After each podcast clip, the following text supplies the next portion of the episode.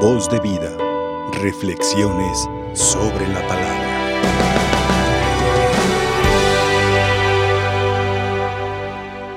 Como ya decía al principio, la palabra que hoy se nos comparte es un alimento para el alma, es un alimento para nuestra vida. Es un alimento tan nutritivo que junto con la Eucaristía, este alimento donde el mismo Dios es recibido por nosotros, se convierte en un alimento que nos da la fuerza para llegar a la vida eterna, superando todas las dificultades que se nos presentan. Y hoy, como todos los días, la palabra de Dios tiene una enseñanza, una luz para que nosotros podamos responder desde nuestra fe en la situación que estemos. En la primera lectura, de una manera hermosa, se nos recuerda cómo nosotros estábamos muertos y por Dios hemos recibido vida. Yo recuerdo que en una ocasión me estaba ahogando en el mar y un tío se acercó, nos tendió la mano a una prima y a mí. Estábamos como en un pozo, no podíamos salir de ahí, intentábamos, intentábamos, y el alto llegó, nos jaló poquito, nos sacó de ese lugar, y entonces pudimos nadar y salir a la orilla. Pero por mi mente ya estaba, ya estaba pasando esa experiencia de la muerte.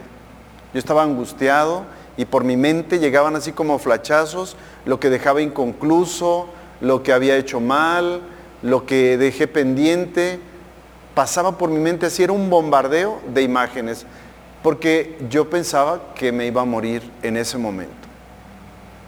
El año pasado también tuve que llegar al hospital porque traía unas úlceras y estaba tirando sangre. 12 unidades debe tener uno de hemoglobina y yo ya tenía solo cuatro.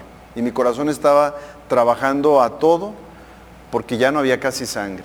Un médico me dijo que yo tenía el riesgo de que me diera un paro cardíaco o que me hubieran intubado en ese momento. Cuando te das tu cuenta de que estás a punto de tocar la tumba y que Dios te rescata a través del médico, a través de las personas que te ayudan, o en el caso que me estaba ahogando a través de mi tío y te jalan de nuevo a la vida, te traen de nuevo a la vida, claro que es Dios el que te dé esa oportunidad. Pero cuando has experimentado esto, ves de manera diferente la vida. Y sabes que cada instante que tú vas viviendo es un regalo, es una bendición que estamos llamados a aprovechar. A lo mejor quien no ha experimentado esto, piensa que tiene la vida ganada, piensa que él se merece la vida, piensa que pues es algo que le es propio el tener la vida. Pero quienes hemos tocado la tumba y Dios nos ha regresado, sabemos que cada instante que Dios nos da es una bendición, porque podríamos ya estar descompuestos bajo la tierra. Y aquí estamos.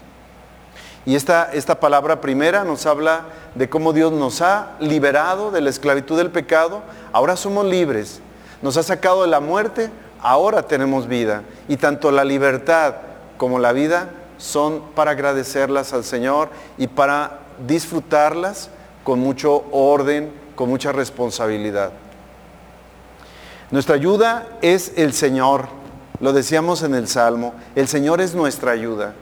Y esta palabra también para nosotros, para ti que estás pasando por alguna dificultad, que estás pasando por algún problema, que has perdido el sentido, que una enfermedad ha hecho que no veas la presencia de Dios, que te sientes solo, que sientes que Dios no existe, que el demonio te ha engañado haciéndote pensar que Dios te ha abandonado, esta palabra es para ti. El Señor es nuestra ayuda, pero hay que abrir los ojos, hay que descubrir a ese Dios que está presente. Nuestros papás no están cerca de nosotros solo cuando estamos sanos o cuando sacamos 10 en la escuela o cuando nos portamos bien, no. Nuestros papás están junto con nosotros y se preocupan quizá más cuando nos hemos alejado del camino de Dios, cuando estamos enfermos, cuando hemos tomado un camino equivocado de los vicios, nuestros papás están más preocupados. Nuestra mamá, nuestro papá pueden estar cerca de nosotros aunque estemos en un hospital. No solo cuando estamos sanos de pie. Así es nuestro Dios. Nuestro Dios viene en ayuda. Y, igual cuando estoy sano que cuando estoy enfermo. Igual cuando no tengo ningún problema, que cuando tengo problemas, el Señor es nuestra ayuda. Y lo estuvimos repitiendo en este salmo responsorial para que se nos grave, para que lo tengamos siempre en mente. Y cuando el demonio nos quiera engañar y nos quiera hacer pensar que nuestro Dios no existe, que no nos ama, que está sordo, que no nos escucha, que no nos atiende, que te venga a la mente esta palabra, el Señor es mi ayuda, el Señor está conmigo, el Señor viene en mi ayuda, el Señor me rescata. Que esta palabra esté siempre en tu mente. Y por último, el Evangelio también nos da una enseñanza muy valiosa. En el Evangelio se nos recuerda que Dios es dueño de todo, que Él es el Señor y que nosotros somos administradores. Y un administrador se pide que esté vigilante. Es la enseñanza de hoy. Si supieras a qué hora va a venir el ladrón, ¿no estarías vigilante? ¿No estarías esperando? Para ser buen administrador necesitamos vigilar. Esto no es mío, esto que tengo es del Señor. Lo voy a cuidar. Que nadie me lo robe, que nadie me lo quite.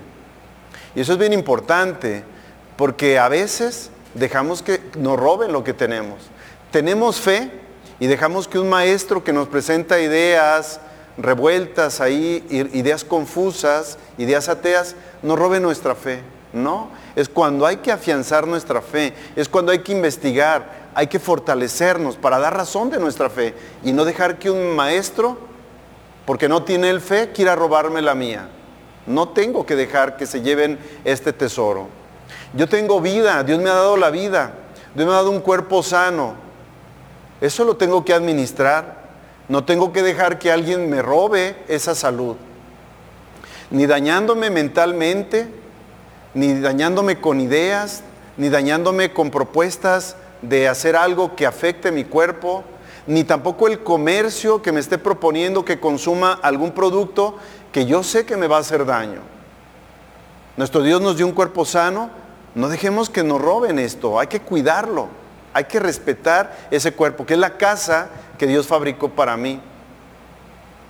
Todo lo que Dios me ha dado, Incluso los bienes materiales son de Él. Yo solamente soy siervo, yo solamente soy servidor. En el Evangelio de hoy se nos recuerda. Estamos llamados a ser fieles y prudentes también, no solo vigilantes, también fieles y prudentes. ¿Para qué sirve un administrador que le pongo yo algo en sus manos para que me lo cuide y luego no es fiel? Y luego se lo gasta y luego lo derrocha. ¿Para qué sirve un administrador así?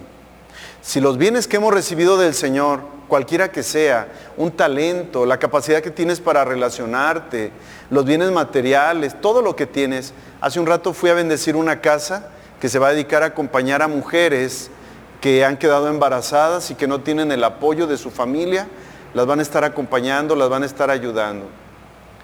Y platicando con uno de los que han apoyado ahí, un señor muy sencillo, me decía, mire padre, yo antes estaba muy alejado de Dios y me dejé llevar por los vicios, por el alcohol. Dice, y yo ahora, con la luz de Dios, he descubierto que cuando alguien se acerca a mí a pedirme ayuda, es, Dios el que viene a pedirme. Dice, si yo tengo comida y tengo comida de más, yo soy consciente que nomás lo que, lo que me toca a mí, lo que me puedo comer es mío, lo demás es de alguien más. Y entonces, cuando Dios me manda a una persona que me pida algo, cuando me manda a una persona que tiene una necesidad, es porque Dios viene con él, es porque Dios ya sabe que a mí me dio algo, es porque Dios ya conoce que puso en mis manos ese alimento, ese dinero, ese bien, y por eso mueve a aquella persona para que venga conmigo, porque a Dios no lo puedo engañar, Dios ya sabe qué me ha puesto en mis manos, y solo espera que yo se lo regrese, porque yo soy su administrador, porque yo soy administrador del Señor. Entonces, hoy se nos recuerda eso bien importante. No le robemos a Dios. Lo que tenemos, todo lo que tenemos, la vida, la salud, la fe, el dinero, la casa, la ropa, la comida, las personas que ha puesto en nuestra casa, no son nuestras, son de Dios. Y nosotros administramos. Y el Evangelio nos dice, vigila, que nadie te quite lo que es de Dios. Segundo, sé fiel. Tú no malgastes, no derroches, no desperdicies lo que es de Dios. Y tercero, sé prudente. El prudente planea, el prudente prevé, el prudente cuida.